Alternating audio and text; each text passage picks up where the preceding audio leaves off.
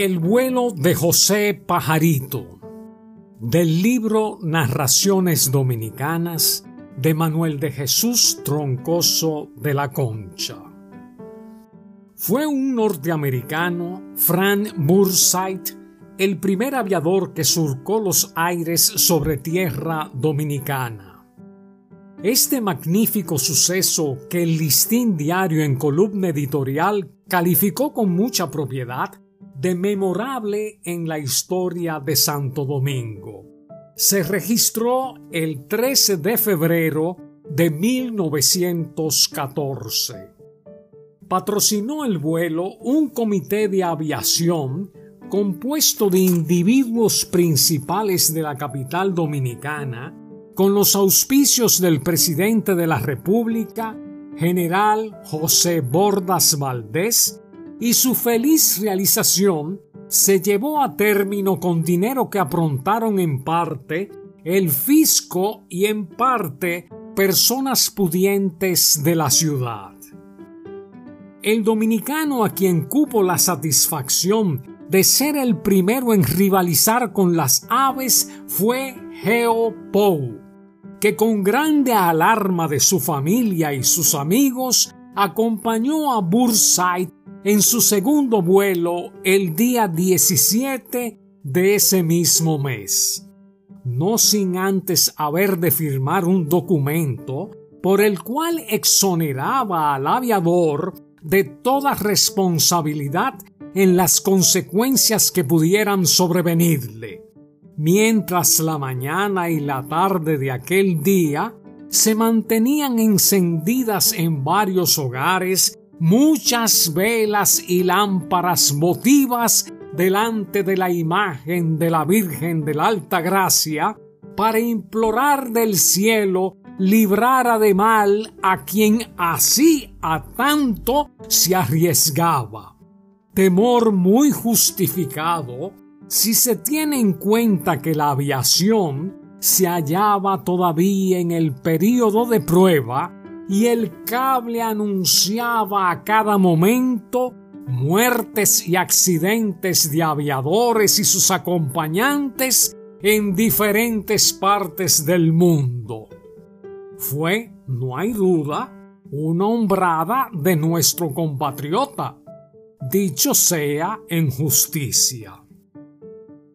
Para los habitantes de la vieja ciudad de Santo Domingo de Guzmán, sin embargo, el primer hombre que voló por estos parajes, aunque concediéndole tan solo a su vuelo la exigua calidad del torpe corto de un pajarito, fue un sujeto de nombre José Rondón, pertiguero de la catedral y campanero de las Mercedes, hombre de algo más de 50 años y cuya vida se había deslizado oscuramente hasta el día en que, gracias a un resbalón peligroso, ganó una celebridad que le siguió acompañando hasta su muerte.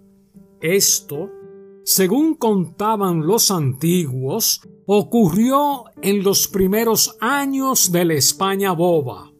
Vamos a decir en la segunda década de la centuria decimonona, un domingo el cual se celebraba la Minerva en el templo de Nuestra Señora de las Mercedes.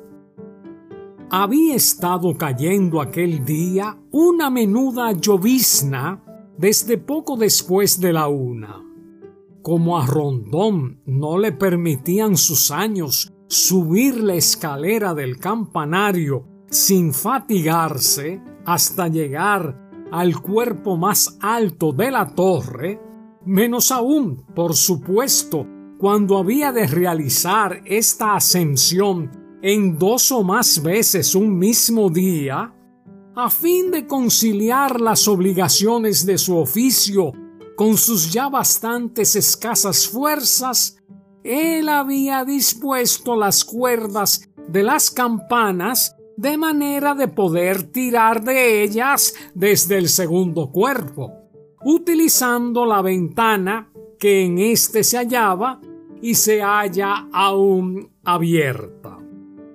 Aquel domingo, sin embargo, la llovizna había empapado y puesto muy resbalosas las cuerdas y cuando quiso nuestro hombre alarlas, se halló primero con que se le salían de las manos y después, habiéndolas sujetado, con que carecían de la tensión necesaria para mover los badajos.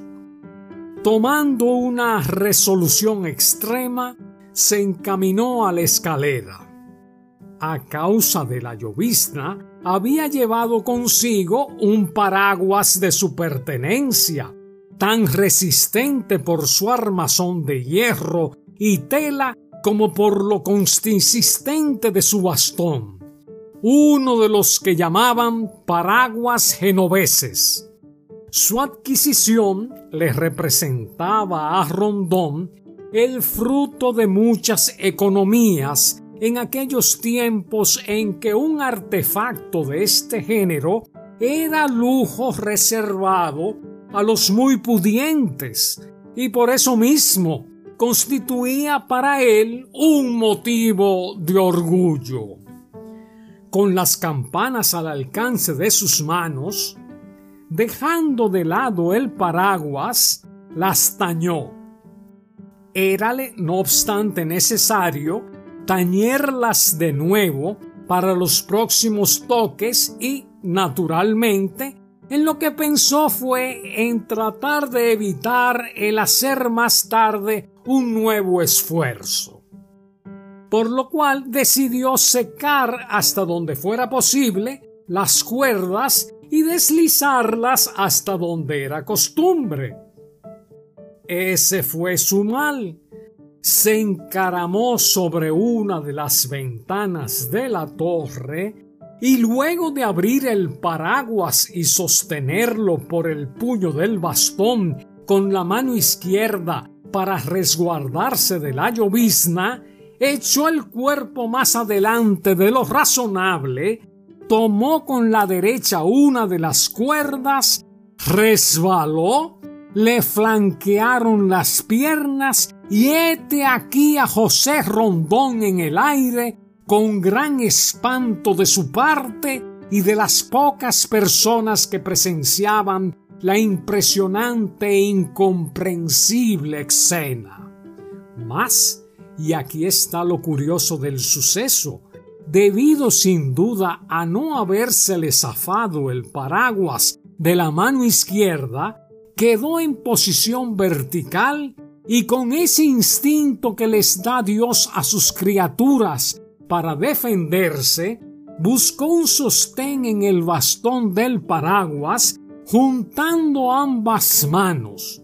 Mientras comenzaba a descender lentamente, sin ánimo siquiera para implorar auxilio, como no fuera del Altísimo. Atónitos los circunstantes veían aquello sin poder entenderlo. Lentamente Rondón siguió bajando, contrastando con la palidez mortal de su rostro, hasta se le veía dibujarse al aproximarse al piso de la calle una sonrisa con la cual parecía decir que iba recobrando la confianza. ¡Milagro! exclamó uno de los presentes. ¡Milagro! ¡Milagro! repitieron otros. Llegó al suelo de pie verticalmente.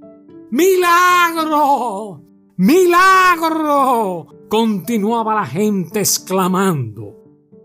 Empujados por la curiosidad o movidos por el sentimiento de ir en su socorro, acudieron prestos a Rondón los que se hallaban cerca, en tanto él, después de haberse mantenido tan serenamente en el aire, se mostraba ahora vacilante sobre sus pies como quien no se daba cuenta de lo que le rodeaba parecía entontecido. De improviso entró al templo, se fue hacia el altar mayor y con el paraguas aún abierto, siempre empujándolo por el bastón con ambas manos, hincó las dos rodillas ante Jesús sacramentado, patente. El suceso, esto era de esperarse, fue la comidilla de ese día y los siguientes en la ciudad. José Rondón voló como un pajarito, decían. Para la generalidad del pueblo, aquello había sido sobrenatural. No faltaban, sin embargo, quienes teniendo nociones de la existencia del paracaídas, ya para aquella época usado en Europa, se daban cuenta de que era por gracia de una ley natural, con intervención sin duda de la providencia como había salvado la vida el viejo campanero. Pero en razón de que, para todos, él había volado, y esto fue lo que estuvo repitiéndose. Rondón perdió su apellido y, a contar de entonces, nadie le llamó así, sino hasta el fin de sus días, José Pajarito.